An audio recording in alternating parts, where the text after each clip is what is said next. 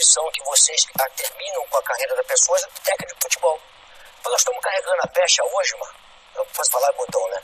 Do 7 a 1 O técnico brasileiro carrega o 7 a 1 como se nós, todos os técnicos brasileiros, estivéssemos jogando aquele jogo de 7 a 1 Quem perdeu o 7 a 1 foi o Filipão.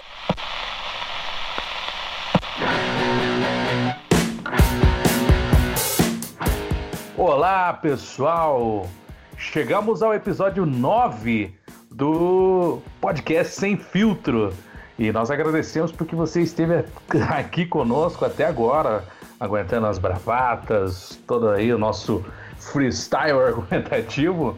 E hoje nós vamos falar de um, ai, de um dia muito marcante para o brasileiro. O dia que as lágrimas escorreram dos olhos do menino Brasil. Seis anos do passeio, a revolução após o 7 a 1 Aliás, a revolução após o 7 a 1 que nunca aconteceu. E antes da gente entrar e apresentar a nossa mesa é, aí repleta de pessoas que dominam a profissão, eu gostaria aqui de falar, pedir para você, o nosso, os nossos seguidores, para curtir e seguir a nossa playlist lá no Deezer, no, na, na Apple Podcasts, no Google Podcasts e no Spotify também. Sabe, você vai lá, procura lá no Spotify, você tira um pouco da sofrência lá do Titãs Sororó, César Menotti Fabiano, e aí, ou um rock, ou, ou do jeito que você quiser, você vai lá e procura a gente aí. Na hora que você estiver lavando a loucinha, fazendo aquele almocinho safadinho, vai lá e coloca o Sem Filtro para você escutar e dar aquela força, aquele like pra gente lá, beleza? Então, dando é, continuidade aqui, gostaria de chamar ele, ele, a figura mais ilustre de Pernambuco, é mais conhecido assim, os caras é, dizem, reza a lenda que o Arraiz beijava a mão dele, né? Quando passava por lá, que é o Eliud Falcão, o nosso PhD, pós-doutor em tudologia. Bom dia, boa tarde, boa noite, a depender da hora que você estiver ouvindo esse podcast. Eu sou Eliud Falcão e confirmo a veracidade dessas histórias aí. De fato, o doutor Miguel Arraes me pedia benção e me pedia permissão, né? Então, não, não estão falando aí com pouca coisa, com pouca merda, como dizemos aqui. É, na verdade, um pinico cheio né?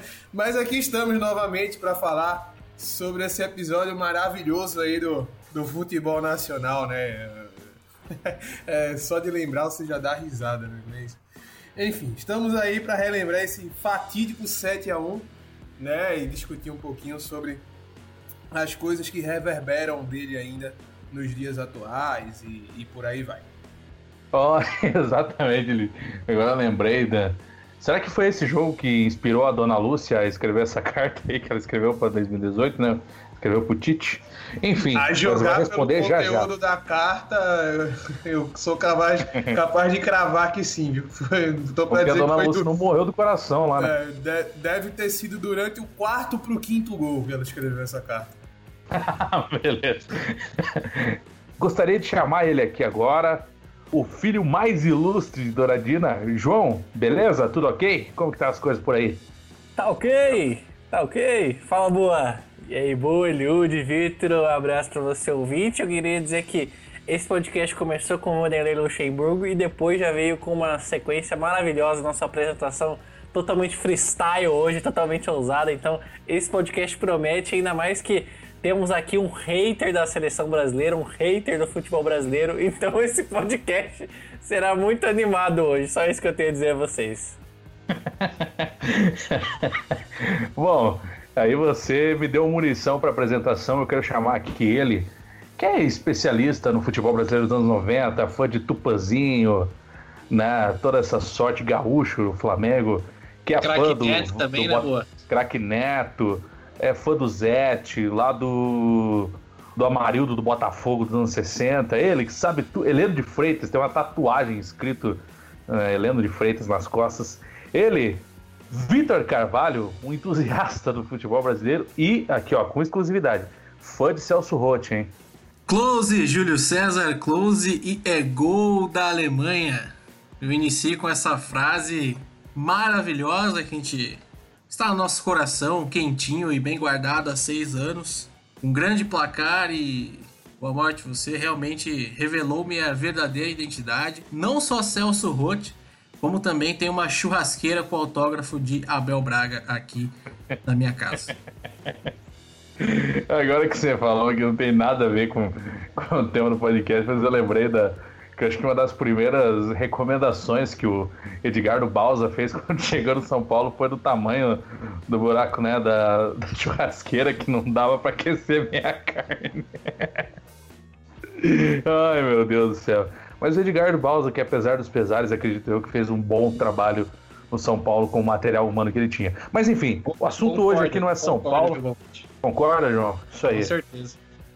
Esse é um dos times que o João torce, que vocês vão perceber aí durante os nossos podcasts.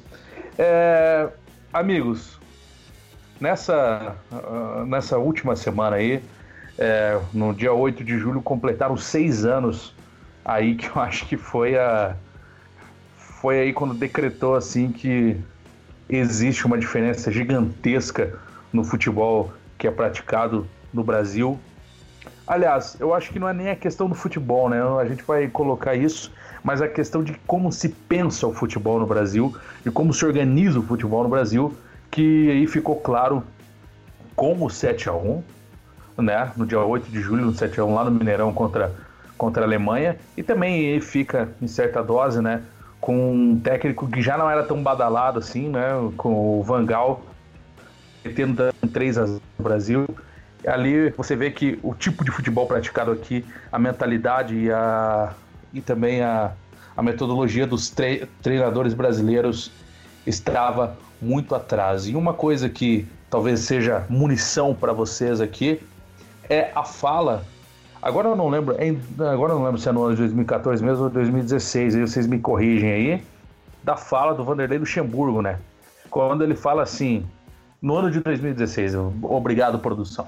No ano de 2016, o Luxemburgo foi lá no, no Bem Amigos e aí deu uma um pouco aí do, do seu mais puro elixir de sabedoria a respeito de futebol e aí é, só reforçando aquilo que ficou em tona durante todo esse tempo e aí também aí com o domínio de Jorge Jesus no último ano no Flamengo fica mais provado que é a questão né, do, do técnico brasileiro não reconhecer os seus erros e que nem uma tragédia como o 7 a 1 uma tragédia futebolística evidentemente foi boa ou mudou na, na forma como o técnico brasileiro e até como a seleção brasileira pensa o futebol.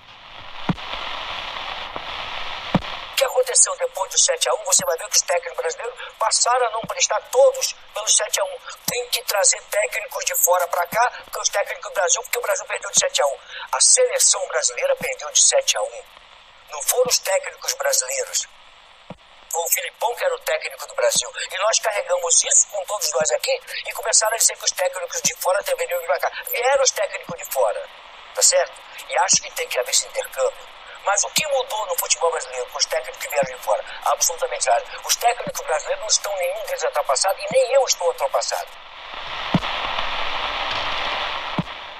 Depois disso, já vamos dar entrada à discussão e já peço para que o Vitor comece aí dando o seu, é, seu prognóstico a respeito. Pois é, boa Marte. Nada mudou, seis anos e a gente continua vendo incertezas tanto no, no mais alto escalão que rege o futebol brasileiro, que é a Confederação Brasileira de Futebol, a famosa e poderosa e com Y rica CBF, e a gente continua vendo erros sendo repetidos. Eu acho que nem tanto agora é, na questão de organização tática, porque dentre os técnicos brasileiros hoje é, é, difícil você não escolher o Tite como, se não o melhor, ele deve estar no top 3. E os resultados, né? Tirando ali a Copa do Mundo de 2018, a gente viu o trabalho dele regredindo, é, desde o momento que o Tite assumiu, né? Esse recorte que eu estou fazendo já é um recorte é, bem depois do 7 a 1 né? Porque tem aquela passagem ali, mais uma vez, para apagar o incêndio do Dunga. Depois os amigos podem até falar mais sobre isso. Mas eu, eu acho que pela primeira vez em algum tempo tentou-se achar um caminho para que algo fosse mudado com a chegada do Tite. Que na época que ele foi escolhido como técnico da seleção, ele era é, discutivelmente o melhor técnico brasileiro é, para assumir o cargo. Assumiu, deu uma cara nova. Eu acho que também, com todo respeito ao Dunga, é, qualquer técnico que assumisse ali conseguiria alguma coisa a mais. Deu aquela injeção de ânimo, o Brasil foi soberano nas eliminatórias e teve o choque de realidade novamente na Copa do Mundo. A gente viu é, muita coisa que não deu certo e dali até mesmo dentro da conquista da Copa América do ano passado, de 2019, eu vi muito pouco é, em termos de, de coesão de uma equipe pensando em ser uma das candidatas ao título da próxima Copa do Mundo, que é o grande objetivo. Né? O Brasil não precisa mais viver é, de Copa América. Isso a gente tem que botar no patamar de outras equipes que precisam buscar isso, como a Argentina, que não ganha nada desde 1990, como as demais equipes do, do nosso continente sul-americano, que tem outras aspirações, até mesmo o Uruguai, mas é bom lembrar que o Uruguai conquistou um título recentemente, também em 2011, e o Brasil tem outras aspirações. E eu acho que o que preocupa é porque eu não sei se a gente foi iludido, depois eu quero que o Eliud e o João fale disso, com aqueles dois anos ali, é, não sei se chegou a dois, mas talvez um ano e meio de impacto do trabalho do Tite, porque agora eu vi um, um trabalho que não tem novas ideias, que está estagnado, que regrediu. E eu acho que a principal questão, Boa Morte, que você tocou, é realmente a respeito do, dos técnicos, da forma de pensar futebol. Porque o material humano, ele está aí. A maioria dos jogadores, eles estão sendo moldados e trabalhados no continente europeu, que é onde hoje tem as principais ideias, mas não só na Europa. É bom a gente frisar também que no continente asiático é, são várias escolas e, e equipes que trabalham muito bem futebol, que evoluíram com o tempo. A gente vê o exemplo mais claro, talvez, do, do Japão na, Copa, na última Copa do Mundo, que mesmo assim acabou sofrendo aquela virada para a Bélgica, mas já foi uma boa participação. A gente tem recente, teve recentemente o Qatar que conseguiu conquistar é, a Copa da Ásia e veio com uma seleção aqui totalmente virgem de competições fora do seu continente na Copa América. Fez um jogo melhor nas duas primeiras rodadas da fase de grupos e realmente pela qualidade dos seus jogadores que é aquém dos demais concorrentes aqui não conseguiu fazer um estrago maior, mas mostrou uma ideia de futebol interessante. Então, a gente vê vários centros, várias escolas diferentes mostrando coisas diferentes e parece que aqui com as ideias dos nossos técnicos nada sai do lugar. Então, acho que isso que mais preocupa porque a gente completou seis anos e pouca coisa mudou. E o principal objetivo, que é a, a conquista da Copa do Mundo, que se cobra do Brasil, principalmente pelo que o que vem fazendo desde os anos 50 no futebol, pela sua marca, já não aparece de modo tão evidente há 18 anos. Então, eu acho que é hora de, de repensar. Já deveria ter feito isso antes. Aconteceu um 7 a 1 aconteceu mais uma eliminação nas quartas de final de uma Copa do Mundo e a cabeça dos nossos dirigentes continua fechada para um grupinho restrito, por mais que eu até entenda que nesse sentido de só querer técnico brasileiro, o Tite hoje é o melhor à disposição, mas eu já começaria a olhar com olhos de fora. A gente tem exemplo de vários técnicos estrangeiros que estão tendo sucesso agora no Brasil, o principal o Jorge Jesus, mas a gente pode citar o São Paulo ano passado também, novas ideias sendo implementadas esse ano que foi interrompido pela pandemia. E é hora de buscar uma coisa diferente. Já deveria ter sido e eu não sei o que que qual chacoalhão, qual desastre, qual tragédia precisa acontecer mais para que as coisas mudem pelo menos um pouquinho, porque eu sei que mudar tudo está falando do Brasil, a gente tem que ser sincero, não vai acontecer. Mas pelo menos uma coisa boa é, já deveria ter, ter acontecido. João, queria que você comentasse a respeito disso também. Gostaria que você Aí eu não se você tem alguma coisa a adicionar ou contrapor em relação ao que o, que o Vitor disse é, em relação a isso, ou se você acha também que é a própria CBF que constrói também essa, esse corporativismo entre os treinadores e acaba gravando um pouco essa arrogância de muitos deles? Você acha que isso também é um, é um ponto? Além disso, aí vê se você concorda ou contrapõe o que o Victor disse. Então, boa, eu tava, eu tava pensando esses dias atrás, aí, nesses dias, nessa semana, que, que as pessoas acabaram relembrando muito do que aconteceu naquele jogo, né? E que é, hoje é muito mais fácil falar, mas assim, eu tava lembrando de como eu assisti aquele jogo, né? Assistindo na minha casa, dando muita risada, porque era só assim que a gente podia tentar aquela catarse, aquele momento totalmente louco que aconteceu no Mineirão e de que poderia ter sido diferente, né?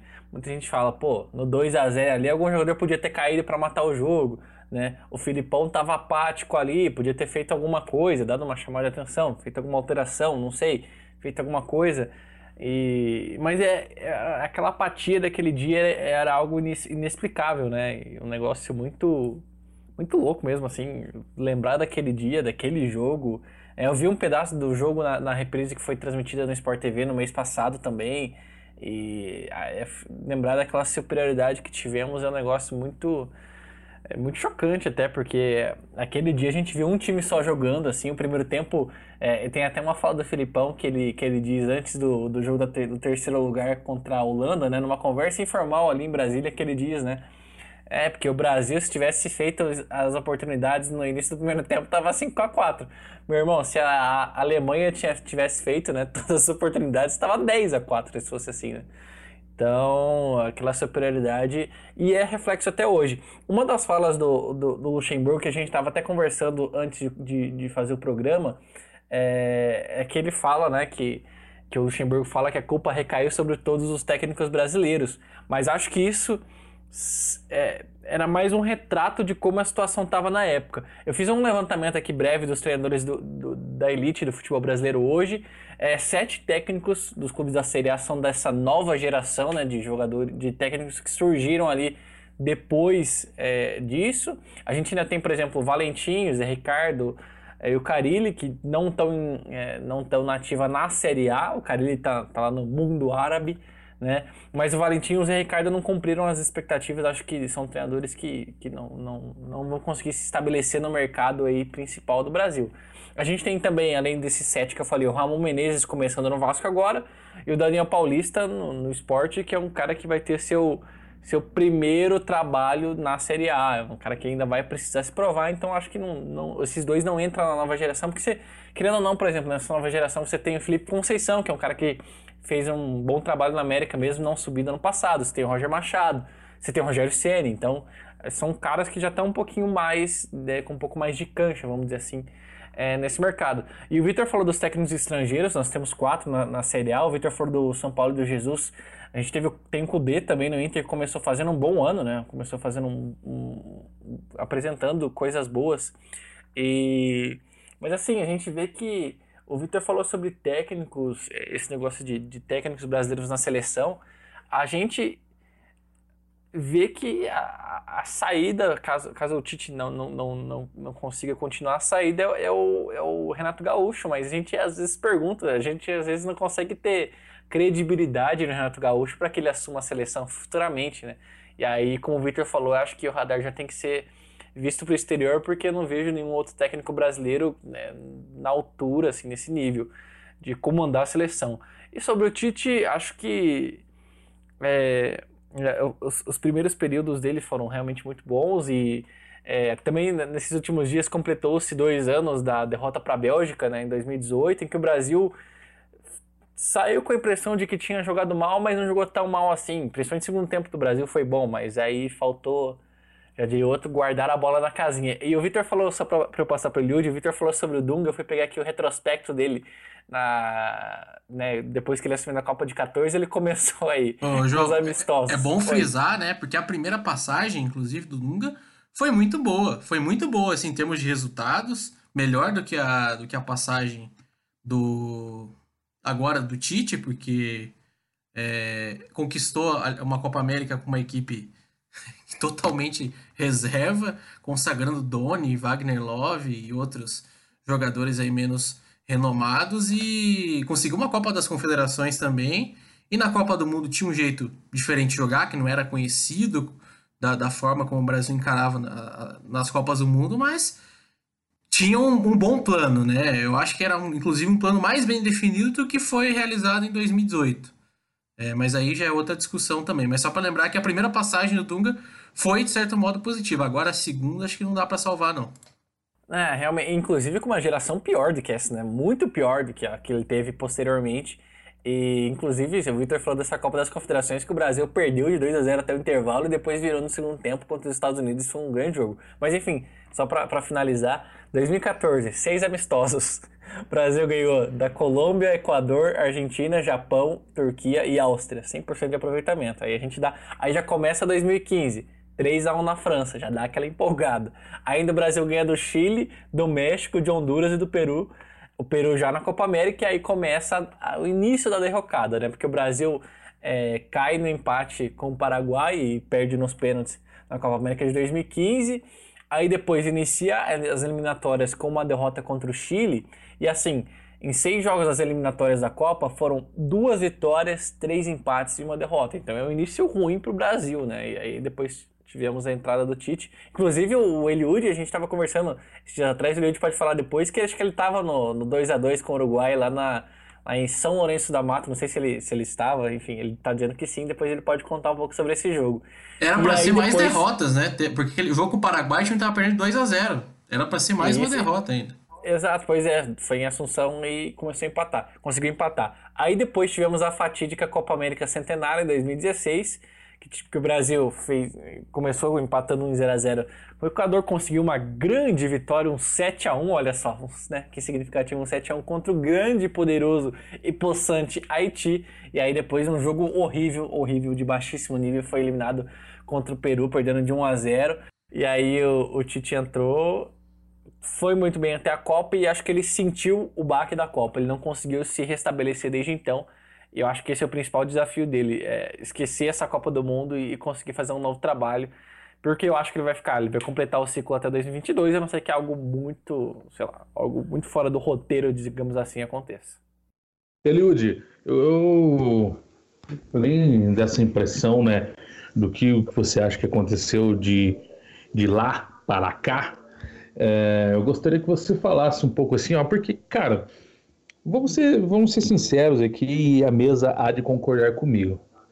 É, até uma coisa que eu acho engraçado, assim, né? Que os caras, em todos esses programas aí de, de mesa redonda, em todos os canais esportivos, os caras falam assim, não, mas o Felipão é um cara, o cara que sabe ganhar mata-mata, né? Eu sempre abro os parênteses, né? Porque quando ele começou também só tinha mata-mata, né? Pelo amor de Deus, que não fosse muito mata-mata.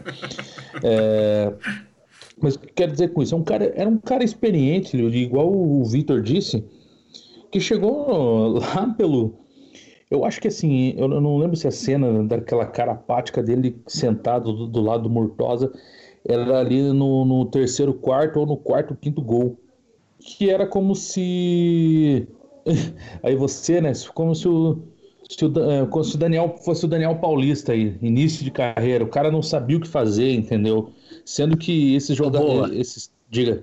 E bom lembrar que ele tinha o Parreira, né? Vamos, não, não podemos esquecer da participação do Parreira, é, dizendo que, que, o Brasil estava com uma mão na certo. taça antes da Copa, isso o é Brasil bom lembrar. deu certo. E a reunião com os jornalistas, hein? Teve isso também.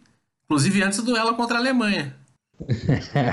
é, enfim, o que eu queria dizer era o seguinte assim, porque o Felipão, naquele momento, parecia um treinador é, início de carreira. O que, que você o que, que você acha ali? O que, que essa cara dele, o que, que essa imagem revela, o que, que essa apatia revela?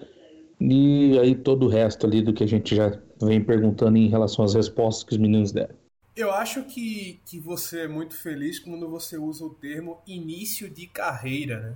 Que, claro, não era que Filipão estava começando a carreira dele, mas era como se fosse um início de carreira porque ele estava se deparando com um modelo de futebol, né, que é era o modelo do, do, do futebol alemão, né, que passou por profundas transformações né? E aí eu, eu, eu resgato também a. Eu não vou, não vou cometer injustiça porque eu não lembro de quem foi a declaração, mas eu tenho quase certeza que foi ou do Felipão ou do Parreira, que ele dizia: ah, o futebol não mudou muito, né? E para quem acompanhou o futebol alemão, especialmente na Copa de 2002, né, para a Copa de 2006, viu que houve uma transição muito forte ali no futebol alemão, neles. É, inclusive tem uma entrevista do, do Paul Breitner, né, ex-jogador da seleção alemã, acho que para o Bola da Vez. Né, eu recomendo que as pessoas assistam esse programa, porque realmente é algo muito didático em relação à transformação do futebol, né, que foi quando a Alemanha ela começa a se tocar de dizer, ó, o que a gente está fazendo aqui não está certo. E veja bem, a gente está falando de uma seleção que pegou uma final de Copa do Mundo, né? E que perdeu um jogo para o Brasil que tinha o Rivaldo e o Ronaldo inspiradíssimos ali. Não foi jogo fácil. Quem vê o placar assim 2 a 0 pensa que foi um jogo controlado, muito embora né, o Brasil tivesse amplo favoritismo naquela final por ter mais qualidade técnica e tudo mais, né? Mas o jogo não foi fácil como o placar sugere que ele tenha sido né? O, um dos gols do Brasil sai de uma jogada ali que é, é pura genialidade, né? O Rivaldo fazendo aquele corta-luz sensacional ali para o Ronaldo bater no cantinho do Oliver Kahn. E o outro gol vai ser numa falha do Oliver Kahn. Eu não lembro a ordem dos gols agora. É, mas Acho que é foi uma falha no, do, do, Oliver Kahn, que é uma das peças mais seguras daquela Copa do Mundo. Né? Tanto que foi o melhor jogador da Copa do Mundo. Só tinha é... levado um gol até a final, Eliud. Um Isso, só. né? Então era, era um jogador bastante consistente, né? E por uma infelicidade dele, felicidade para nós brasileiros, né? Ele falhou ali naquele lance. Então não é que, que, que foi um jogo tranquilo, longe disso. É, mas voltando para a questão do Felipão, eu acho que sim, eu acho que foi como um recomeço para ele. Ele encontrou uma ideia de futebol, uma proposta de futebol né, um, uma forma de se jogar futebol e que não é exclusiva da Alemanha, mas sim das principais escolas europeias, né, França, Espanha, Alemanha. A Itália nem tanto, porque a Itália tem um problema muito grande com geração de jogadores. Né? A Itália não consegue, é, é, por muito tempo, né? não conseguiu revelar jogadores talentosos, muito embora tenha, tenha uma geração de jogadores que estão surgindo aí. Né? Você tem o Zaniolo, é, é, você tem o, o, Tonali, que é o volante do, do Brescia e tal. Você tem o, o, o Romagnoli, zagueiro do, do Milan. Né? Então você tem uma geração de jogadores que, que já começa a mudar um pouco o perfil da, da, da escola tradicional italiana, né? Aquela escola de ter uma defesa muito forte, de jogar na base da eficiência e tal. E você começa a ver surgindo jogadores que têm como proposta jogar, botar a bola no chão e jogar. Portugal tem uma geração muito, muito, muito promissora, muito promissora mesmo, a geração de Portugal. Parece que Portugal, onde você brota, tá saindo um, um jogador jovem de qualidade, né? Então, o que eu consigo perceber é que essas seleções elas começam a, a se atentar de que o futebol mudou, não existe mais aquela coisa. O, o, o que predomina hoje no futebol é você botar a bola no chão e jogar com qualidade técnica, tentar se impor na sua qualidade técnica, na sua supremacia tática e etc. E parece que o Brasil ainda está muito alheio, né? A, é, não só o Brasil, né? Mas o futebol americano no modo futebol americano, futebol sul-americano no modo geral, né? Muito embora a Argentina, o Uruguai ainda consigam ter treinadores né, que tem uma certa reputação, um certo prestígio, que ainda conseguem fazer. É, é... que ainda conseguem fazer é... um, um, um, trabalho tático bem feito, né? E aí, só para citar um exemplo, eu, eu menciono aqui a Argentina do Sabelha, né? Que vai pegar a final de Copa do Mundo aqui no Brasil, com, com um, um, elenco que vai, muito embora tenha o Messi, tenha o Agüero, tem o Di Maria, tem jogadores muito talentosos, né? Mas do meio para trás era uma geração ali que não, não, não era muito boa, né? Você tinha um goleiro extremamente nota 6, né? Que era o Romero. Né? Você tinha zagueiros ali, o Rojo e tal, e o Mascherano, que, embora tenha sido um grande jogador, ele nunca foi um primor técnico, né? O Mascherano ele sempre se destacou muito pela, pela disposição, pela entrega dele em campo, pela capacidade de liderança, pelo espírito de, de, de de nunca se entregar e aquela coisa toda, do que pelo seu aspecto técnico. Né? E mesmo assim o Sabella consegue montar um, um, uma equipe, equipe na acepção da palavra mesmo, né? um time, um conjunto que consegue chegar na final da Copa do Mundo e que consegue fazer frente a essa Alemanha que meteu 7 a 1 na gente.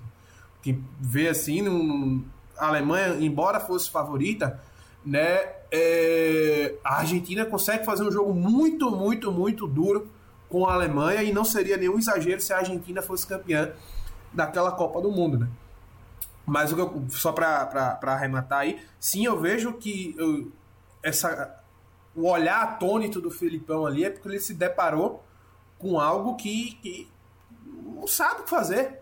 Né? É como uma criança que hoje tem seus 10, 11, 12 anos de idade, né? acostumada com celular, com tablet, com isso, e se deparar com a máquina de escrever. Ela vai olhar para aquilo atônita. Né? Eu tenho, tenho aconteceu um episódio com um ex-aluno meu que foi muito engraçado, né? Que ele estava contando que é, ele era jovem e tal, e ele é acostumado com celular, com tablet, e ele viu a máquina de escrever da mãe dele, a Olivete, né? A saudosa Olivete. E aí ele ficou olhando aquilo e tal, e a mãe datilografando na máquina, e ele chegou para a mãe dele e disse: Ah, que legal! Esse computador você digita e ele imprime na hora. Né? Então, é, é, é mais ou menos isso que aconteceu ali. É o, você se deparar com algo que você não tem a menor ideia do que seja. Né? Porque você está isolado, no, claro, no caso do Filipão, você está isolado no meio de um mar de ideias superadas, no mar de ideias obsoletas, que é o futebol brasileiro, salvo raras exceções. Né? Então você não tem contato com outras ideias, com outras práticas, com outros, outros costumes, outras culturas futebolísticas. Né? Então você fica isolado nesse, nesse, nesse universo obsoleto. E quando você encontra com algo de fora, né, você simplesmente não consegue desenvolver porque você está muito atrasado em relação ao que é o futebol hoje. Né? E só para fechar a fala, um exemplo mais claro, recente, o Silvinho. O Silvinho que é um cara que, não sei, me parece que é estudado, me parece que tem cursos, tem isso, tem aquilo outro, mas chegou lá para o Lyon e o trabalho foi um fracasso retumbante. Mandaram o cara embora. Na... Oi. Inclusive, ele recusou o Corinthians algumas vezes, né? O Corinthians chegou a pensar no nome dele, mas ele dizia que estava completando os estudos dele na Europa, né? E aí, uhum. nessa primeira experiência, foi assim. É, e, com, e com o diretor de futebol brasileiro também, que é o Juninho. É, bom é o e, e, e, veja bem que não é qualquer diretor de futebol, é um cara que, guardadas as devidas proporções, o que o Messi representa para o Barcelona é o que o Juninho representa para o Lyon né? O Juninho que é daqui, o Juninho Pernambucano, eu já ouvi histórias de, de, de pessoas que foram à França, que foram à cidade de Lyon, e que quando as pessoas sabem que você é da cidade do Juninho Pernambucano, eles praticamente escancaram as portas da sua casa para você. Ah, é da terra do, do Junior, eles chamam lá de Junior, né? Ah, é da terra do Junior e tal, não sei o quê. Então, você é muito bem tratado, muito bem recebido. O Juninho é um cara que ele tem uma moral gigantesca em gigantesca. E mesmo assim, um cara desse não conseguiu segurar o Silvinho lá. Então, isso é uma prova, né, do quão ruim foi o trabalho do Silvinho, né? E o nosso caso é ainda pior, porque a gente ainda consegue ver treinadores argentinos, treinadores de outras nacionalidades do continente sul-americano. Você tem o Pellegrini, chileno, que está assumindo o Betis agora. Né? Você tem o Simeone no Atlético de Madrid. Né? Então, você tem ainda, você ainda consegue ter o Pochettino, passou muito tempo no Tottenham, e por aí vai. Você ainda consegue ter treinadores de outras nacionalidades no, no continente europeu, mas brasileiro parece ter uma rejeição muito, muito, muito, muito forte. Ô, Boa, só, só para só eu completar, é, tem, tem uma coisa que eu esqueci que o Victor falou, o Eliud passou um pouco também, é, sobre que o problema do Brasil não é geração, né? O problema do Brasil não é falta de material humano, que o Victor até chegou a falar, é, usar esse termo durante é, a fala dele. E eu fui dar uma olhada no, na equipe que, que participou do último pré-olímpico agora. Não que, vamos combinar, né? Não que Olimpíadas em pleno, pleno 2020, agora 2021 é algo relevante para o futebol brasileiro. Inclusive, depois que ganhou, acho que já, já deu, né?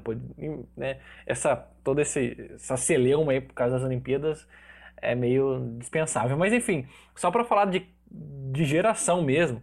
A gente tem, por exemplo, o Ivan, que é um baita goleiro, o Clayton também, que é um bom goleiro, e ainda o Ederson também é um goleiro jovem, então a gente vai ter o Ederson por muito tempo ainda.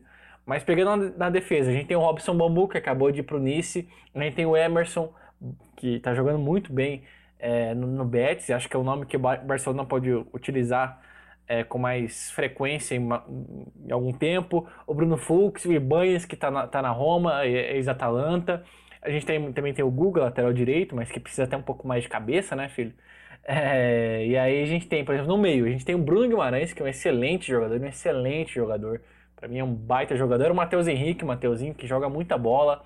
Tivemos o Reinier, que acabou de ir para o Real Madrid. Paulinho, o Anthony, que está indo para o Ajax agora. Eu acho que é um jogador que saiu mais pronto do que o David Neres, que também tem idade olímpica, né? Então, é, tem o Matheus Cunha nessa seleção que, que, jogou. A gente tem o PP, tem o Igor Gomes. É, citando outros exemplos aqui, a gente tem Vinícius Júnior, temos Rodrigo, que não estiveram nessa seleção. É, tem até o Pedrinho, que acho que é um jogador muito valorizado, sub, é, né, super valorizado, mas pode. Também. Outro que precisa ter cabeça, né? É, o Douglas Luiz, volante que está jogando a Premier League pelo, pelo Aston Villa. Então, assim, é, entre nomes um pouco mais consolidados e menos consolidados, geração a gente tem para o futuro. Nomes a gente tem, a gente precisa é, de, de, trabalho, a gente precisa de, de ideias, a gente precisa de técnicos com capacidade para que é, essa geração que é boa, a geração que está vindo que é muito boa, possa ter uma boa formatação e possa trazer o título que a gente busca desde 2002, né, Bomate? É, eu ali, eu, até contando uma historiazinha breve que eu ouvi uma vez numa palestra que eu estava no no 13º Batalhão de Infantaria Blindada aqui de Ponta Grossa, que a criação do Estado Maior é, no Exército é uma criação alemã. Por quê? Os alemães eles se conformavam que eles não teriam nenhum gênio da guerra, assim como Napoleão Bonaparte. Né? Então, ao invés de depender de uma cabeça só, eles decidiram criar um mecanismo, né? Um alemão gosta de uma engenharia, é, decidiram criar um, um mecanismo para rebater né, essas cruzadas napoleônicas. E eu tenho para mim que esse processo no futebol, aí não só na Alemanha, mas também como toda a Europa, é, de um você, você assim, porque o Brasil, nós temos ali a Argentina também, mas o Brasil, sobretudo, a questão do talento ela sempre sobrepôs, porque a gente produz aqui é muito, em grande escala e né? Muita coisa. E esses outros países ainda. Daí tem outras questões também, de até um pouco de miscigenação, se você for observar aí a questão migratória também na Europa, né? Mudou também um pouco do, do estilo dos jogadores, né? A França é uma prova disso, né? As duas seleção, seleções campeãs da França é uma prova disso. É, mas a gente percebeu que os europeus acharam uma forma de vencer o, as seleções brasileiras e subjugarem elas a sua força, que seria aí pelo desempenho tático.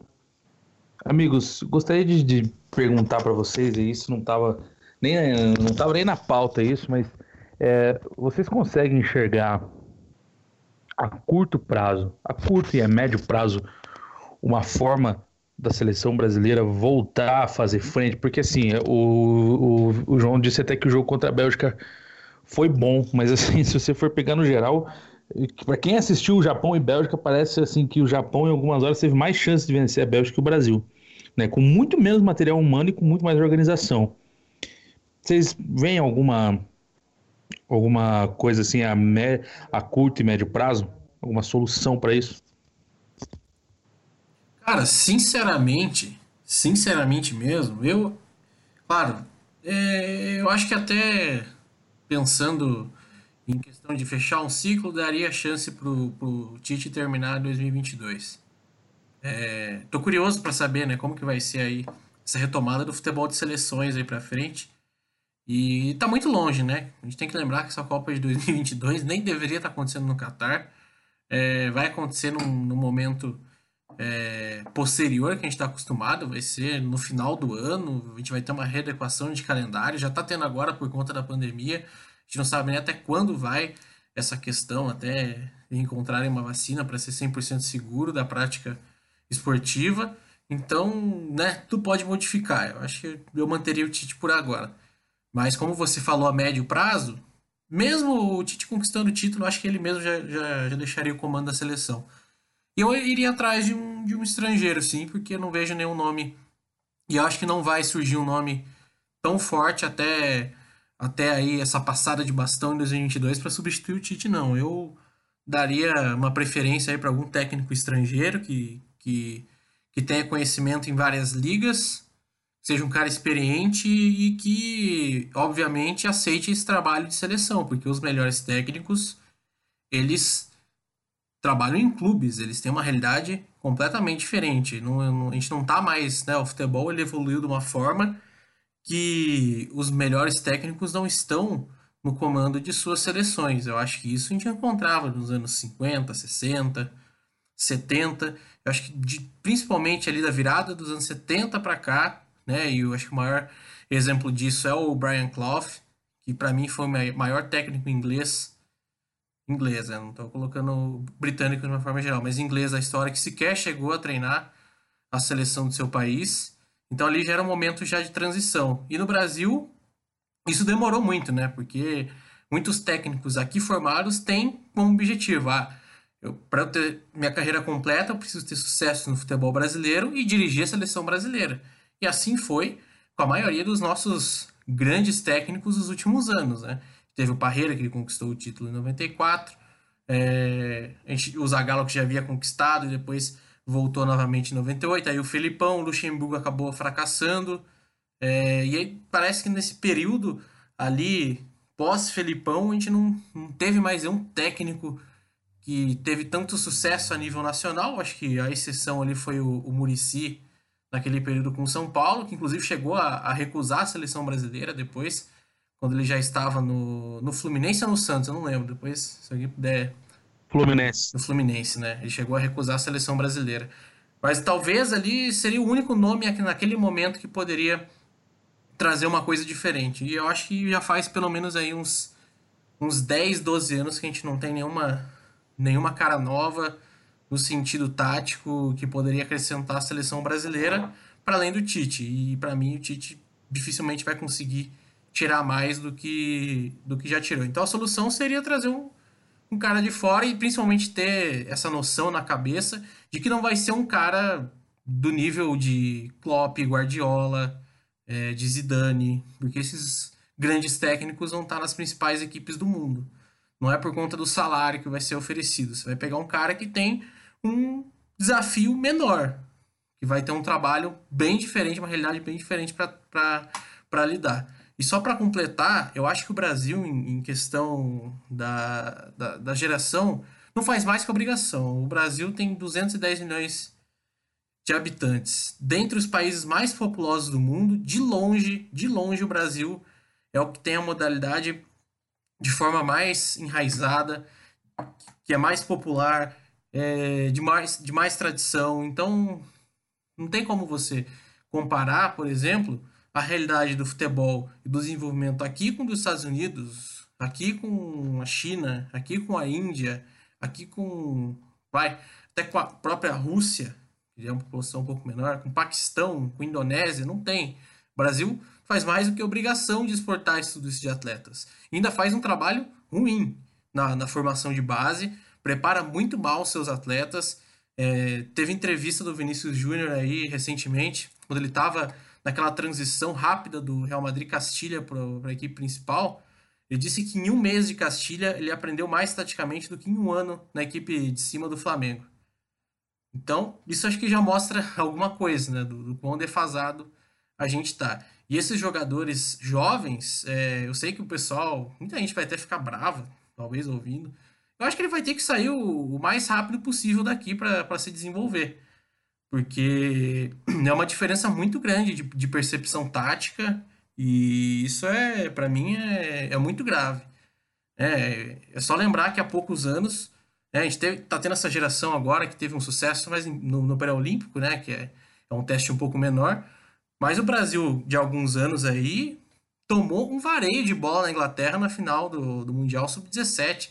E olha que a Inglaterra não é famosa por ter grandes nomes assim, em comparação com o Brasil, com a Argentina, com França, com Espanha, com Portugal. Agora que está tendo uma boa geração. E o Brasil, assim, foi, foi facilmente batido por, por atletas que não tinham nada de notoriedade na época. E, então, realmente, é, é, é preocupante nesse sentido. E, e, eu sei que muita gente não vai gostar disso, mas para mim, quanto mais cedo o jogador brasileiro, hoje, né, sair daqui melhor, sair com 17, 18, porque só assim isso vai trazer benefícios para a seleção. Porque eu acho que esses jogadores, é, esse intercâmbio de ideias, eles mais estão trazendo ideias para a comissão técnica do que a comissão técnica, no caso da seleção da CBF, é, consegue transmitir para esses atletas quando eles são convocados. É, amigos, eu queria passar aqui já. É, dessa vez não vou dar oportunidade para todos falarem disso, porque eu queria aqui acelerar e perguntar para vocês.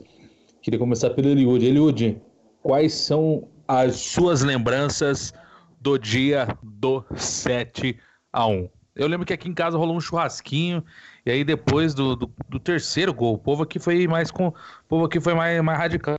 Do terceiro gol, foi todo mundo lá para fora, pegar um pedaço lá na, da fraldinha, da alcatra, da linguiçinha, tomar uma, uma Coca-Cola, porque o, a, a, a pamonha já tinha desandado.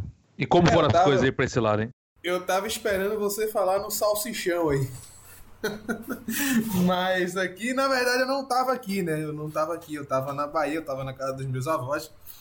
Né? Então eu tava lá no interior da Bahia, só que lá tava aquela festa toda, aquela empolgação toda, né? A família é muito grande, né? Então a família tava toda reunida para ver o jogo, né? E todo mundo naquela expectativa, achando que dá para ser campeão, que dá para ser campeão, muito embora eu já tivesse cético, né? Eu esperava uma derrota contra a Alemanha, né? Esperava pelo menos uma derrota ali contundente, hum, não a goleada, mas uma derrota contundente, os 2 ou 3 a 0, 3 a 1 para a Alemanha, eu, eu já esperava, né? E eu fui o meio que do contra, né? Eu, ah, tava querendo ser chato, ser pentelho, então eu tava meio que do contra, né? Então eu tava eu tava meio que fingindo a torcida para a Alemanha ali, né? Mas aí Saiu o primeiro gol, saiu o segundo, saiu o terceiro. Aí quando saiu o quarto, eu já achei chato, já fiquei um pouco para baixo. Eu fiquei realmente com pena, porque é, as pessoas ainda estavam acreditando, as pessoas ainda dá, ah, não, ainda dá e tal. Família que não, não é muito familiarizada com futebol. Então, Brasileiro não, não desiste nunca, né? É, ainda dá e tal. Eles fizeram cinco na gente no primeiro tempo, a gente pode fazer cinco no segundo. E é aquela coisa toda, né? Mas aí, quando foi sete, eu fiquei, eu fiquei chateado, eu fiquei para baixo mesmo. Lembro que é, eu acho que foi na ESPN que passou a reprise do jogo logo mais à noite. Né? Eu disse: não, não, eu quero ver esse jogo de novo para entender o que é que foi isso.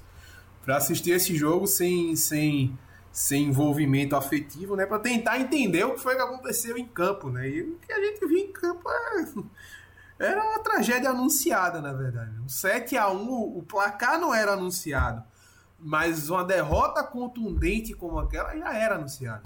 Já era anunciada, especialmente pela forma como o Brasil entrou em campo, né? Eu acho que essa soberba do brasileiro impede de reconhecer que você que você muitas vezes está em condição de inferioridade e isso pode cometer erros fatais no seu plano de jogo, né? Acho que foi o que aconteceu no Brasil. Sabia-se que o time da Alemanha era um time muito forte, então lembro até do, do, do, tweet do André Rizek, né? Joga pra frente, Filipão. Esqueça os três volantes, joga como o Brasil e tudo mais. E aí ele entrou e a gente viu o que foi que aconteceu. Então, é, eu acho que falta um pouco nisso também no brasileiro, não é só não é a coisa só dos treinadores brasileiros, não é uma coisa do, da cultura do brasileiro, de não aceitar se colocar em condição de inferioridade, claro, no futebol, né? Em aspectos futebolísticos, de não colocar, não se colocar em condição de inferioridade, isso termina te atrapalhando. Te atrapalhando. Ô, Eliud, Olha, desculpa interromper o teu raciocínio, mas até em conhecimento, né? Porque tempos atrás aí o brasileiro foi ensinar para a embaixada da Alemanha o que era nazismo, né? É, né? Então... E é sempre bom lembrar que o Brasil não tem nenhum Nobel, viu? Então tem que, tem que abrir é. o olho aí. É verdade. Então, é, isso termina prejudicando um pouco, né? A gente, como exemplo, nessa última Copa do Mundo na partida contra a Bélgica, né, eu lembro que o, o gol do De Bruyne era uma jogada, é uma jogada característica do De Bruyne. Ele faz aquilo direto na Premier League. Ele dá aquele remate com força de fora da área é marca registrada dele. Você pode pegar os jogos da Premier League, ele faz aquilo. É um movimento. Para quem joga o Futebol Manager, que eu adoro jogar o Futebol Manager, pronto, se você abrir o bonequinho do De Bruyne, vai ter lá dizendo que ele chuta de longe, de fora da área. Né? Sabia-se que era uma característica do jogador e, no entanto, nós deixamos ele avançar livremente com a bola até chegar na entrada da nossa área e bater aquele tirambaço ali que foi praticamente indefensável pro Alisson, né? E o Alisson, que as pessoas gostam muito de pegar no pé dele, né? É, então, assim, eu acho que falta um pouco dessa soberba também, né? gente baixar um pouquinho a bola e dizer, ó, lá do outro lado tem gente boa, tem gente cascuda, e se a gente não botar as barbas de molho, vai dar problema, vai dar ruim, né? Brasil, ah, Brasil fez uma boa partida contra a Bélgica, eu não concordo. Eu acho que o Brasil fez um segundo tempo muito bom contra a Bélgica, muito embora porque a Bélgica respeitou bastante o Brasil. Né? A gente tem que lembrar que a Bélgica fez 2 a 0 no Brasil. E eu vou dizer uma coisa para você. Na minha opinião, é, eu acho que se a Bélgica continuasse apertando, a Bélgica matava o jogo no primeiro tempo. Né? Então, é, eu acho que falta um pouco disso, né? A gente reconhecer a nossa humildade, a gente, por causa da campanha que a gente fez nas eliminatórias, né? A gente, ah, vamos, é, título no mínimo a final. A gente passou o carro em todo mundo aqui nas eliminatórias. Ah, porque o Tite agora vai. O Tite. E o que a gente viu na Copa do Mundo é que o Tite é um treinador mediano para o parâmetro mundial. Um treinador nota 6, é um treinador que faz um feijão com arroz muito bem feito, muito bem temperado. Mas se você precisar do Tite para resolver um problema cascudo numa Copa do Mundo, ele não resolve. Ele não resolve. E, e ficou claro em 2018 ele não resolve. Né? É um cara que, a exemplo de todos os outros treinadores da história recente da seleção brasileira, fez convocações também extremamente duvidosas, né? Se leva o Fagner para uma Copa do Mundo, se leva o Paulinho para uma Copa do Mundo. Então, é... assim, Eliud, para uma Copa do Mundo não, para segunda e depois do 7 a 1 ainda levou o Paulinho de novo, né? É, tem essa, né? O Paulinho foi o Paulinho jogou duas Copas do Mundo. Duas Copas do Mundo. Você para pra pensar que Djalminha nunca jogou uma Copa do Mundo. Eu acho que o Alex, Alex, Alex Alex Cabeção não. nunca jogou uma Copa do Mundo. Né? Eu não consigo lembrar mais de outros Ô, casos. salvo Oi. engano, o Van Basten só jogou a Copa de 90, se eu não estou enganado. É, o Van Basten, que foi um é. dos melhores atacantes do tempo dele, né? Só jogou uma é, Copa. É, e aí você vê que o Paulinho foi para duas Copas do Mundo, né? O, Edmundo só jogou uma Copa também, né? Falando do Brasil. É, acho que ele jogou 98. Só foi 98. 98 né? né? Foi 98. Uma coisa aqui que eu. Antes de passar para os amigos também, que eu. Que é, ali para mim foi muito notável que depois o. O técnico da Bélgica, mas agora, agora eu só lembro o nome dele. Qual que é o sobrenome dele? Esqueci, é Roberto. Roberto Martinez. Ro... Roberto Martinez, isso mesmo. Você sabe que eu achei interessante, assim, que aqui no Brasil, todo mundo, eu lembro, ah, ficou elogiando a, a postura do, do Miranda, que marcou bem o Lukaku, que acompanhava, só que aí depois, um desenho tático que eles fizeram lá, o gol do De Bruyne, ele surge justamente numa movimentação do Lukaku, que foi o que aconteceu que na verdade o que eles achavam que foi um bom desempenho, na verdade era uma arapuca, né? Um, como dizem aqui no, no, no Paraná, que uma arapuca para caçar ali, porque assim, ó, a todo momento, na hora que o Miranda acompanhava o Lukaku, ele abriu um espaço no meio da zaga do Brasil. E é isso que eu fiquei pensando assim, cara, o Tite, um cara ganhou tudo no Brasil. O time do Corinthians de, 2000, de 2015 era um time muito bom, o time que ganhou a, a, a, o Campeonato Brasileiro. Né, taticamente, sobretudo, quando fala do 4-1-4-1, né, o fatídico 4-1, 4-1-4-1 que o Luxemburgo adora, é, era um cara que trazia inovações. E lá, igual o Eliud falou, é um cara que não soube resolver um problema que estava matando né, o sistema defensivo dele, que era essa movimentação do Lukaku, porque ele não, o Lukaku não ficava para não ficava para receber a bola. O Lukaku ia buscar essa bola no meio de campo justamente para fazer o zagueiro acompanhar ele e abrir um espaço no meio da zaga, né? Acho isso muito interessante, até porque também aí quando você vem para o Brasil, ali todo mundo falava que o time que melhor jogava bola, o time que tinha a melhor consistência tática do Brasil era o Grêmio, que tomou 5 a 0 do Jorge Jesus no Maracanã, né? Você vê como que é essa superioridade que sim, sendo que o Jorge Jesus não é, né, um, um uma, uma espécie de special one, né, no, no futebol mundial. E só, só, só complementando o seu ponto, Boa Morte, né, a gente vê aí o Tite que passou sérios apuros táticos com Roberto Martinez, né? Eu vou mostrar o currículo do Roberto Martinez aqui pro, pro nosso ouvinte. Ele em 2007, de 2007 a 2009, ele treinou o Swansea City, né, o time lá do País de Gales que fez uma pontinha lá na, na Premier League e hoje joga a segunda divisão. Depois ele foi para o Wigan Athletic, né? E aí chegou o auge da carreira do Roberto Martins como treinador. Ele treinou o Everton da Inglaterra, né? E daí do Everton ele saiu para a seleção belga, né? Então você veja que é um cara não tem nada demais no, no, no Roberto Martins. Não é que o Roberto Martins é um gênio tático que conseguiu dobrar o Tite, não. Foi um, um treinador nota 6, né? que conseguiu dar um vareio tático no Tite, que era tido como o, o messias tático do, do, do, do, futebol brasileiro, né? O cara que praticamente inventou a roda aqui no futebol brasileiro. Então, para ver como é que a gente tá atrasado em relação a isso, né? O, o Renato Gaúcho fazia-se lobby para o Renato Gaúcho assumir a seleção brasileira. Chega o Jorge Jesus, que também, como você falou, não é nenhum special, special one, né? Não é nenhum fora de série no futebol europeu, muito pelo contrário a carreira do Jorge Jesus é uma carreira bastante inconstante nesse sentido e deu um atropelo, um atropelo. E fala-se muito do 5 a 0 mas o Grêmio já era para ter saído de Porto Alegre eliminado, porque o Flamengo foi muito, muito superior ao Grêmio também no jogo em Porto Alegre. Né? Então, isso mostra como a gente está atrasado em relação ao que se pratica lá na Europa. Né? João, dá um pouco aí do seu conhecimento para nós.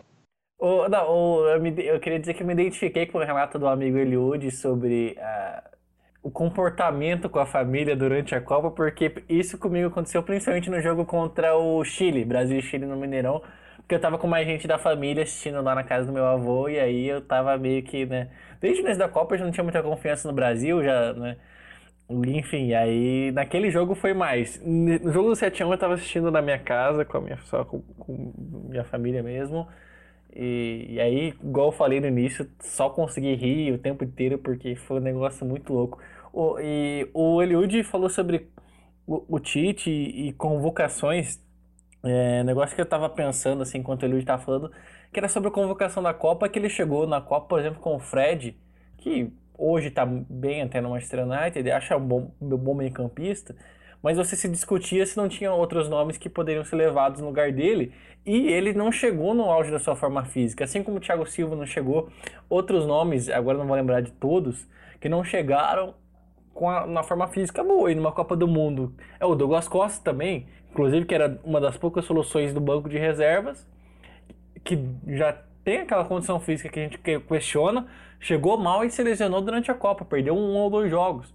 Então, assim, e olha que eu acho que eu gosto do, do, Douglas, do, do Douglas Costa, acho que seria um jogador muito com muito maior relevância se não fossem seus problemas físicos. Mas é, e aí você tinha esse jogador e você olhava para o banco no momento decisivo, você tinha quem? Tyson, né? entrou o Renato Augusto para decidir contra a Bélgica. Renato Augusto foi bem, mas pô, né? Referendado pelo campeonato chinês.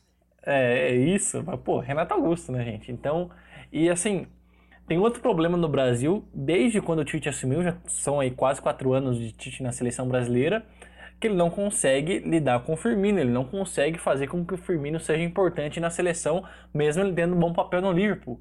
Né? Muito porque ele não consegue ele não sabe se ele coloca o Firmino de referência, se ele coloca o Firmino com alguém, porque o Neymar também na seleção é o cara que. Ah, exatamente, exatamente. Isso não é uma falta de, de, refer, de referência mesmo, uma falta de, de conhecimento, porque assim, cara, ah. você vê o Firmino jogando na ali na, no Liverpool, cara, é um jogador participativo, dinâmico, decisivo. Ele chega no Brasil, cara, e aí você tem que assistir. Eu gosto muito do estilo do Firmino desde a época do Hoffenheim. E aí você tem que ficar ouvindo, por exemplo, aí algumas bancadas aí dos caras, sabe, menosprezando o Firmino, cara. Ah, ele é menos que tal jogador só porque ele não gol, né? sai. É, e aí você vê caras falando, ah, ele joga menos que isso, joga. Ah, entendeu? O cara joga no. Inclusive, boa, eu tava vendo, eu tava vendo um post aqui agora que a galera tava esculachando o Firmino justamente por isso, entendeu? É porque você tem essa. Né, já diria o, Luxemburgo, que hoje não tem mais espaço pro centavante fixo, né? Mas assim, que era um cara que totalmente diferente do que a gente tem aqui e, e com uma grande capacidade técnica a gente não consegue encaixar ele na seleção. Entendeu? Isso é meio bizarro até. Porque a gente tem, igual eu tava falando, o Neymar, que é um jogador que na seleção é ele, entendeu? Você tem que jogar em torno dele, você tem que deixar ele a, a, a, ponta esquerda. Alguém tem que cobrir o Coutinho fazer isso direto. Ele ia cobrir o Neymar na ponta esquerda pro Neymar ficar ali, né? Então a gente não sabe lidar com o Neymar, a gente não sabe lidar com o Firmino e a gente vai. Esse negócio de jogar em torno de um jogador vai prejudicando o coletivo, como a gente viu na Copa do Mundo. E, inclusive, falando sobre Copa do Mundo também, convocação, o Gabriel Jesus fez uma Copa do Mundo muito ruim, mas ele era, né, foi titular por muito tempo, justamente por causa disso também. Você tinha o Firmino no banco, mas o Firmino vai jogar de novo? Como é que o Firmino vai jogar? Entendeu? Então acho que essa falta de repertório, essa falta de leitura mesmo, igual você falou, você tem um grande exemplo aí, que é o Klopp, é o Liverpool, e você não consegue assimilar isso e fazer esse jogador que poderia ser importante se encaixar dentro do seu estilo de jogo.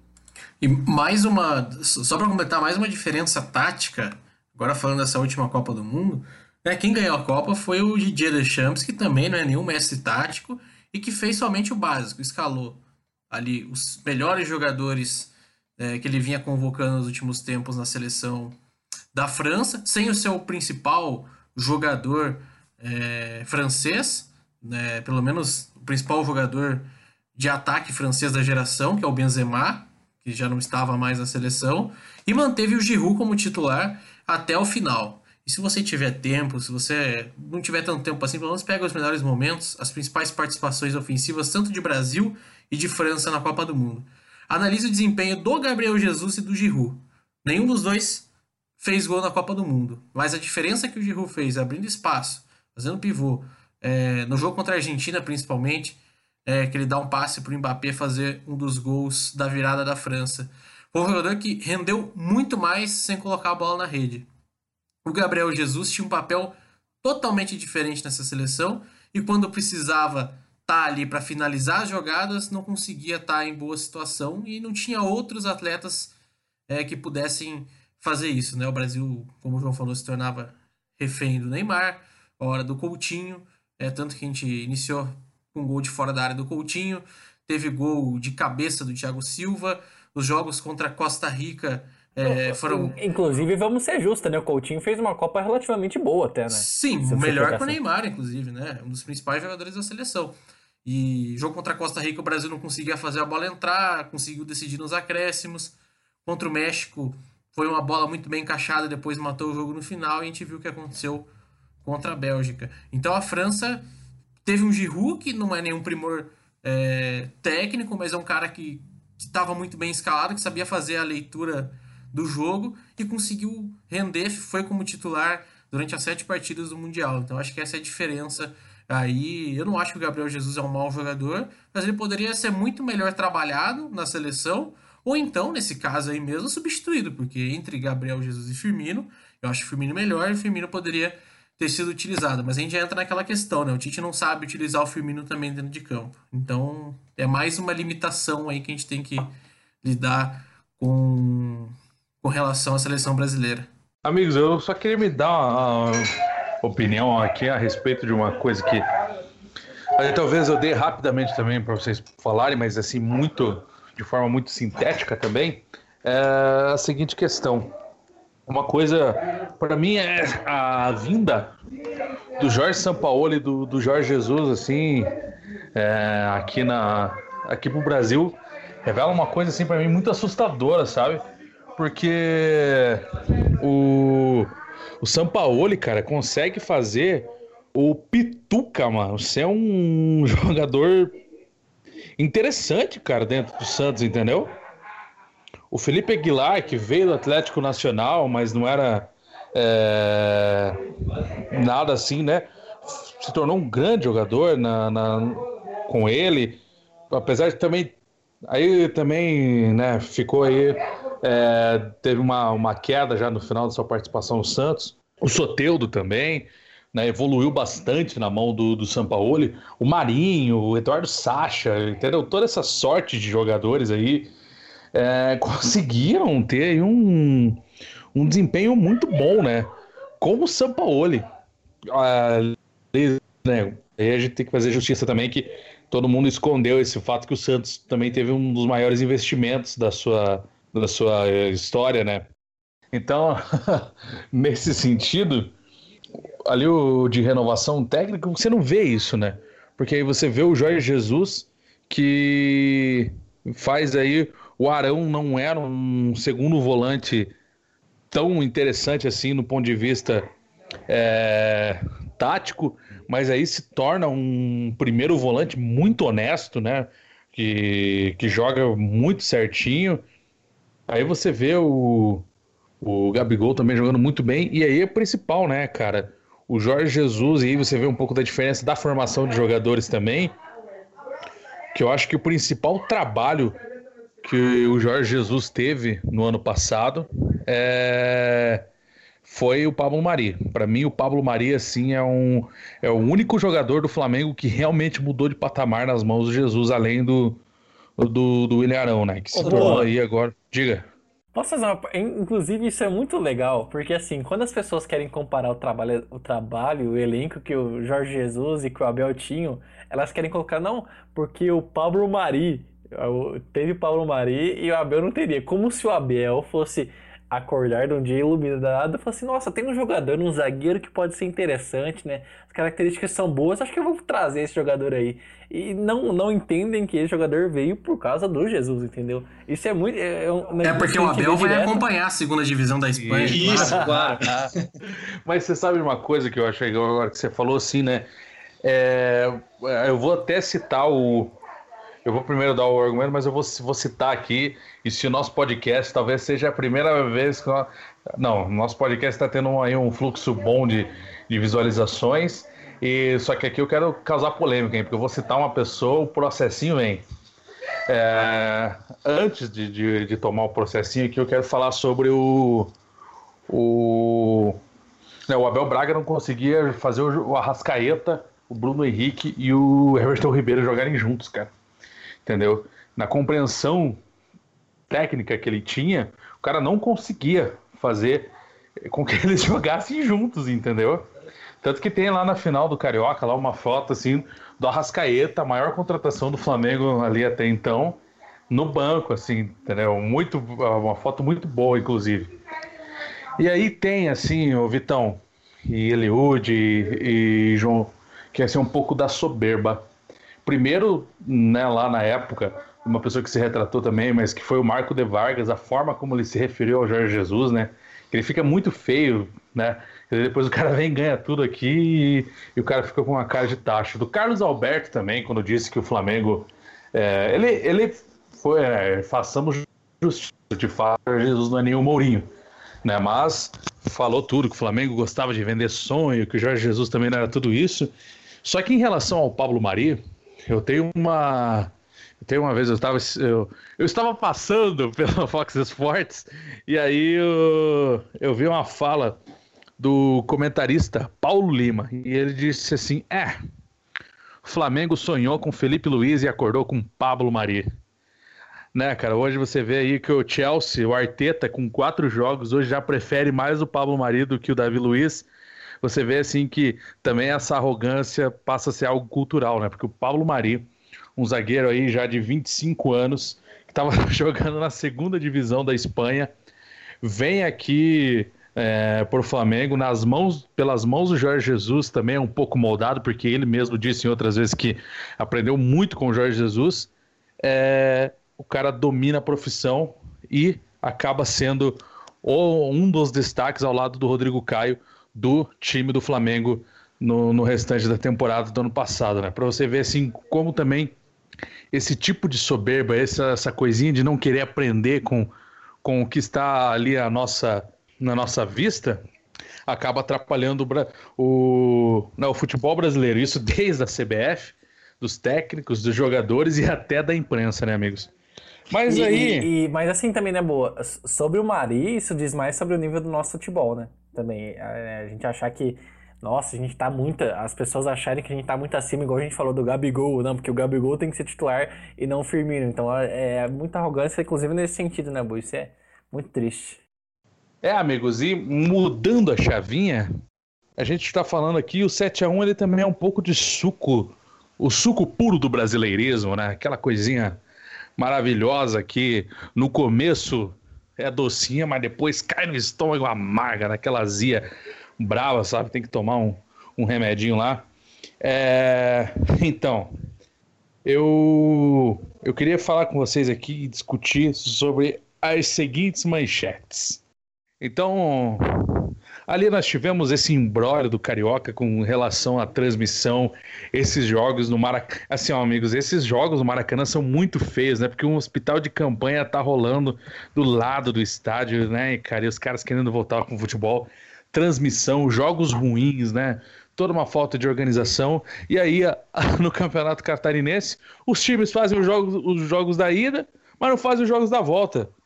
O que, que, você acha de tudo isso, Eliud? Isso tem um pouco também a ver se, se a gente for recuperar o episódio que a gente falou da Covid, eu acho que a gente consegue acertar alguma coisa uh, de prognóstico que a gente fez lá agora, hein, Eliud? É, eu acho que é até bom a gente revisitar lá aquele episódio do nosso podcast para ver o que é que a gente acertou, porque certamente tem alguma coisa certa ali. Não é mais brincadeiras à parte, eu acho que isso aí é um retrato de como o brasileiro tá, tá lidando com, com esse problema, né? Acho que Infelizmente, a gente ainda não entendeu a gravidade da situação e o relato que vocês fizeram aí. Né, eu acho que nada mais caricato do que você ter jogos de futebol e a poucos metros ou alguns metros de distância você tem um hospital de campanha, né? É, então, enfim, é, já era algo esperado, né? Para quem estava acompanhando as notícias, quem estava procurando se informar direitinho sobre o que estava acontecendo, é, já esperava algo dessa natureza. Né? Não, não precisava ser nenhum gênio da lâmpada para, pelo menos, suspeitar de que algo assim aconteceria. É, porque para mim está muito óbvio, muito claro que nós não temos condição de ter jogos de futebol, só que aqui a gente está vendo como as coisas são, elas são extremamente apressadas, elas são extremamente empurradas com a barriga e vamos que vamos, e mais na frente a gente resolve né? E a pergunta que fica agora, para quê? Né? Para quê? Para passar vergonha de ter que voltar atrás disso e daquilo, né? Então, por exemplo, aqui no Nordeste, tomaram a decisão de fazer a Copa do Nordeste em sede única, né? Então a sede escolhida vai ser a Bahia. Só que ainda tem campeonato pernambucano para acontecer, ainda tem campeonato é, de outros estados para acontecer. E como é que você vai fazer? Você vai ficar nessa de Bahia, Recife, Bahia, Bahia e Recife menos mal, porque ainda são cidades, são cidades, ó, são Recife e Salvador são cidades muito próximas, né? Um 45 minutos, uma hora de voo, você está em Salvador.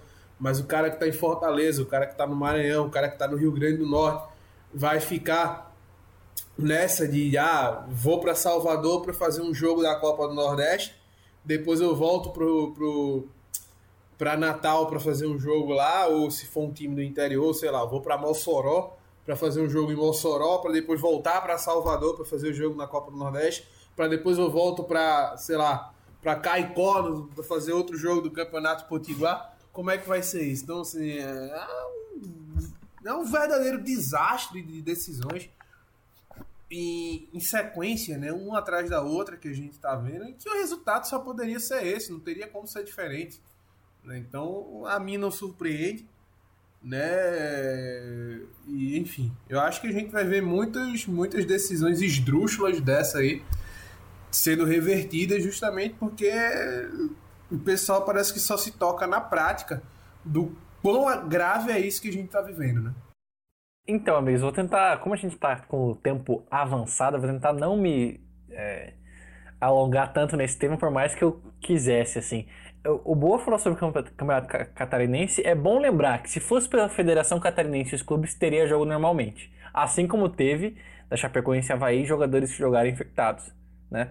E assim como tivemos no Campeonato Carioca, em, em que tiveram a ideia de tirar jogadores. Ah, não, vamos tirar só jogadores que foram né, contaminados do Flamengo, né? No caso, o Arrascaeta. Acho que foi o Arrascaeta, né, Boa Morte? O Boa Morte pode confirmar. Porque foi o jogador, acho que não estava entre. Enfim, o joga... tirar um jogador do jogo contra o Fluminense, mas outros né, que estavam tendo contato anteriormente com esse, né?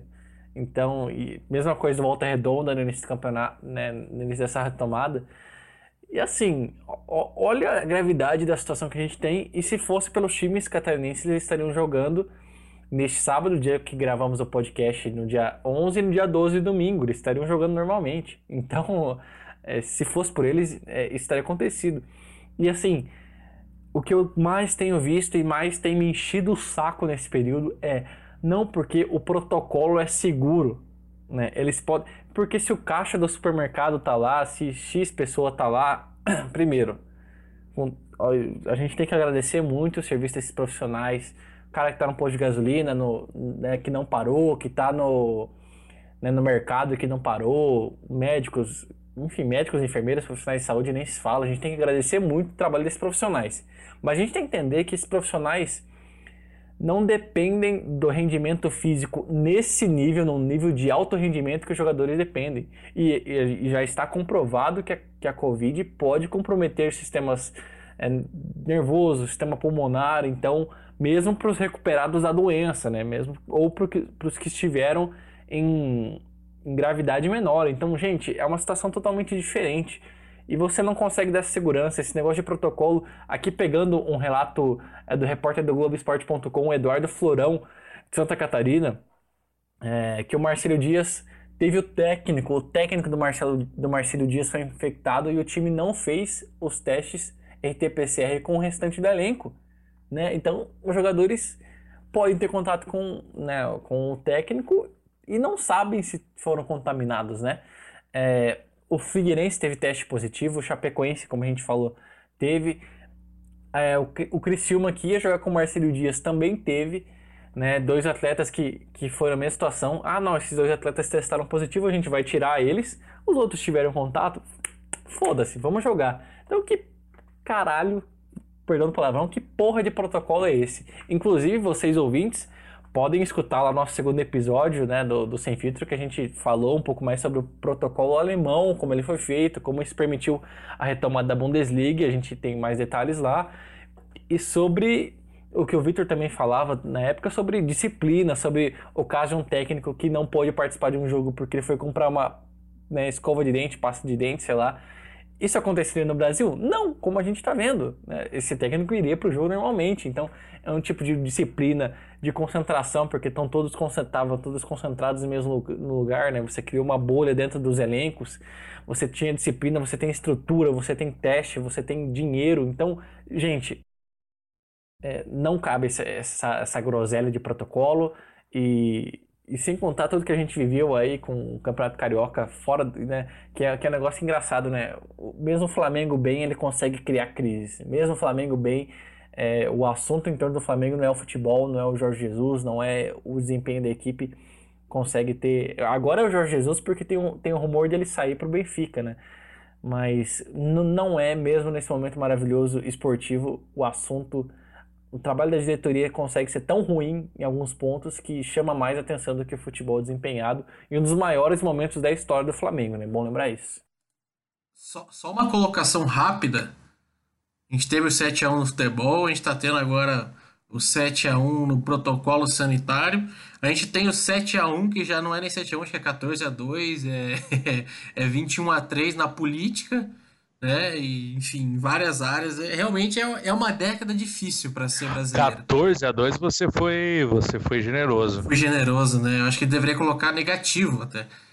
Mas enfim, é uma, é uma década complicada, a gente tá sofrendo muito. E assim, tudo isso que o João falou, eu acho que é um reflexo da nossa sociedade. Eu não esperava nada de diferente. E infelizmente é, é o jeito que, que as coisas estão sendo levadas. E se pro resto do mundo a pandemia vai levar um tempo X, o Brasil vai levar um tempo Y, vai, vai, vai levar o dobro, vai levar o triplo, porque a gente consegue é, infelizmente se atrapalhar com tudo aqui. É isso. Você está ouvindo agora esse, esse podcast sobre o 7 a 1 mas esse 7 a 1 ele tá. A gente carrega diariamente. Não é como o Luxemburgo falou, não, que é só com, com o Felipão, só com os técnicos. Todo mundo carrega o 7 a 1 de alguma forma, futebolisticamente falando, é, enfim, como cidadão, em todas as esferas que você possa imaginar.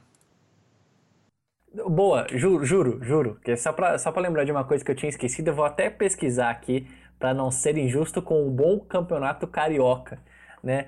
Mas assim, a gente vê que a NBA está se planejando para voltar com o maior jogo que ela poderia ter nesse momento. Que inclusive vai ter todo carregado de simbolismo, né? Porque é o jogo que não aconteceu pela tragédia do, do, do Kobe lá em fevereiro, né? É, lá no início do ano.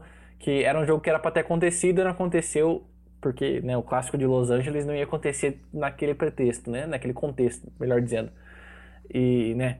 A MLS trabalhou numa marca, vai para algum lugar, trabalhou no modo como fazer né, o campeonato voltar.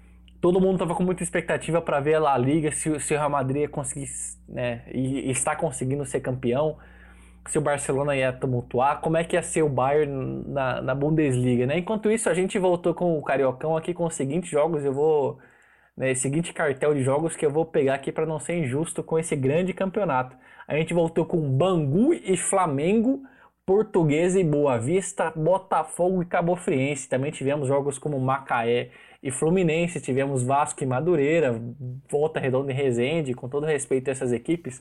A gente ainda vai voltar com 3, 4 meses de expectativa nossa, dos torcedores, de todo mundo que trabalha em torno do futebol, a gente vai voltar com esse nível de jogos que no, no caso do Campeonato Carioca foram piores do que o esperado, justamente pelo atropelo que aconteceu para a retomada, né?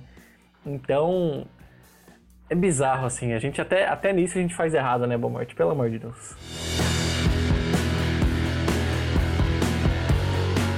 É, cara, eu. Chega a ser triste, mas agora aqui, cara, show tristeza, tchau tristeza. Agora é um momento humorístico, né? Um humor escatológico desse programa, desse podcast, que é o nosso Você Viu Aqui Antes. Né? Nós temos um cartel muito bom aí do Eliud, temos o Vitão que acerta também e o João que vem logo atrás. Mas vamos, vamos começar com o Vitão. Qual que é a sua, qual que é a sua manchete? O que, que você vai cravar aí, dizendo que vai acontecer e vai acontecer? Fluminense campeão carioca. Eu sei que pouca gente tá ligando para isso, roubei teu palpite, me desculpe. mas é verdade, eu roubei o palpite do João. Mas como eu falei antes, Boa Morte é que manda aqui. Então esse é o meu palpite para você ouvir que antes. Fluminense, heroicamente, em nome do povo brasileiro, né? Que depois dessa pataquada que o Flamengo fora dos gramados está protagonizando. Dentro de campo não jogou nada, eu assisti parte desse último jogo é, da final aí, da, da, da, da Taça Rio e o Fluminense ganhando os pênaltis, eu acho que o Flusão vai levar esse título aí pra gente. Esse eu farei questão de comemorar aqui nas ruas princesinas, mas só de madrugada, enquanto não tem ninguém, porque eu vou respeitar o distanciamento social. Bom, lembrando que o bom Newton Carvalho, pai do Vitão, torce pro Fluminense. É, enfim, vamos lá, vamos lá. João, João, vamos deixar o Eliud nos brindar com a sua bênção final hoje. Pô, o Vitão me fudeu agora, mas tudo bem. É, inclusive, um abraço para os guerreiros do Heidenheim aí que lutaram para subir, mas ficou perto, ficou perto. É, pô, agora me comprometeu aí, mas eu vou dobrar a banca sobre o palpite do Vitão. Fluminense era campeão carioca nos pênaltis novamente, né? Com o Muriel aí nos ajudando. E com transmissão do SBT, como já sabemos, com a propaganda do governo federal e ou a Avan ou né, essas coisas aí que são ligadas Madeiro. É, desse nível aí de empresas. Então, que é a única coisa que eu pensei nesse momento que o Vitão né, roubou a minha aposta barra torcida. E Ricardo Eletro, será que vai ter? É meio difícil. Ô, Bobate, você podia. seu, seu palpite poderia ser esse, inclusive, a prisão de algum membro aí do, do nosso cartel Ah, por de favor. imóveis. É, o- o- é, ou, ou, no caso, prisão do, boa. Ou prisão domiciliar também, né? De foragido, alguma coisa assim. Que agora você prende, você dá a prisão domiciliar antes de prender a pessoa, né? ai, ai. Eu não, não vou falar de, de direito aqui, porque, né? Tá, não tenho nem competência pra isso, mas. Va- Vamos chamar Caio de Arruda Miranda pra falar sobre direito aqui. Acho que esse. Vamos chamar o doutor Botelho também. É o freestyle jurídico. Está jurídico. Então, é, Eliud, nos sabe você que ajudou a chutar a bunda dos holandeses para fora do país, lá quando Maurício de Nassau era apenas um moleque, nos dê a su- o seu prognóstico aí. Exatamente. Olha, lembrar que a- prognóstico não tem nada a ver, né? Não, prognóstico não tem nada a ver. Nos dê o seu palpite, Eliud, o seu abençoado palpite para que possamos dormir bem. Exatamente, lembrar que a Holanda também não foi lá muito generosa após o 7x1 também, né? Deu uma bela de uma traulitada naquele jogo melancólico do terceiro lugar. Mas meu palpite vai ser relacionado à decisão do TAS em relação ao Manchester City que vai sair nessa segunda-feira pela manhã. Eu acho que o Manchester City vai conseguir no mínimo reduzir a sua exclusão. Né? Inicialmente seria uma, uma, uma exclusão de dois anos. Eu acho que no máximo, no máximo, o Manchester City vai ser punido por um ano, se é que vai ser punido. Então, é, na pior das hipóteses, eu acho que o Manchester City só vai perder a edição da Liga dos Campeões do- da próxima temporada, né? Ao invés de ter as duas, as duas temporadas que foi a decisão que eles recorreram. Ah, no pior, na melhor das hipóteses, aí pra ele seria só não participar da fase de grupos, né? Ele já cai direto das oitavas. Imagina uma decisão assim. Olha, olha. Olha que esse ano pode ganhar, hein? Coisas, esse ano tá meio estranho, esse ano tá meio estranho, não sei, não sei. Até porque eu banquei o Manchester City como campeão aqui desse É. ano, né? Então, então- Inclusive, vocês me fizeram lembrar de um outro prognóstico que eu posso fazer aqui também, juntamente, já que o Vitão, já que somamos aí no couro pro Fluminense ser campeão carioca, a Atalanta vai eliminar o PSG na Champions League. É isso. Então esse é mais o meu palpite aí, não você ouviu aqui antes desse, desse programa. Virou um. Uns caras vieram uns rouba-brisa aí, cara. Um roubou o palpite do outro, agora o cara roubou o meu palpite, que eu tava aí bancando Desculpa, desde o dia que desculpa, saiu lá. Mas eu tenho outro, policialesco. Não policialesco, mas aqui tem a ver com, com viagem pro exterior. Anota aí. Meu, meu palpite é que o Carluxo, até o final, até o final de julho, lá no comecinho de agosto, ele já vai ter viajado para os Estados Unidos. Porque aí diz que a CPI das fake news, filho, tá chegando, hein, ó, a água tá batendo na bunda e o bicho tá ficando louco, hein? Já arrancou metade dos cabelos que já não tinha.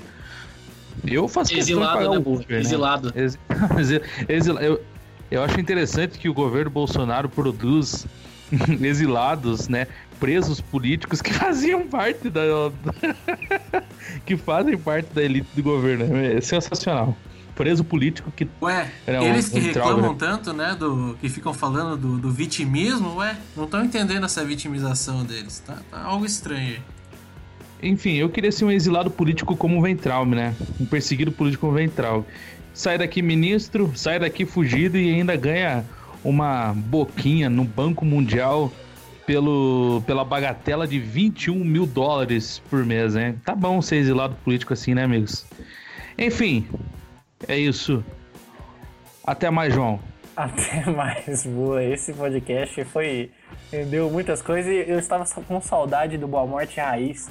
O Boa Morte que prevê prisões de pessoas. Esse é o Boa Morte que a gente quer aqui no Sem Filtro. Um abraço aos amigos e aos ouvintes aí. Até a próxima. Até o podcast 10. Chegaremos à décima edição na próxima semana. Aí sim. Vitão, um grande beijo. Grande beijo, um abraço e eu espero, vou fazer inclusive campanha para que você seja o próximo apresentador do Linha Direta, Boa Morte. Você sabe que no meu serviço novo os caras me chamam de Datena. É, já é um. É uma. Tá no caminho Ele- certo, tá no caminho certo. no Ou caminho errado, certo, né? é. Depende pro, pro lado que você olha. É, então. É, Eliude, nos abençoe aí com a bênção final, a bênção do ancião, a bênção do PHD em Tudologia. Um abraço, Eliude. Até mais. Um grande abraço, boa, um grande abraço aos colegas participantes da mesa. E semana que vem nós voltamos aí com, com o nosso episódio 10. Lá décima deste podcast maravilhoso aí. Beijo e até a próxima. Pessoal, você é o nosso querido ouvinte. Um grande abraço a você e até a edição 10 que não vai ter nada de especial. Até mais.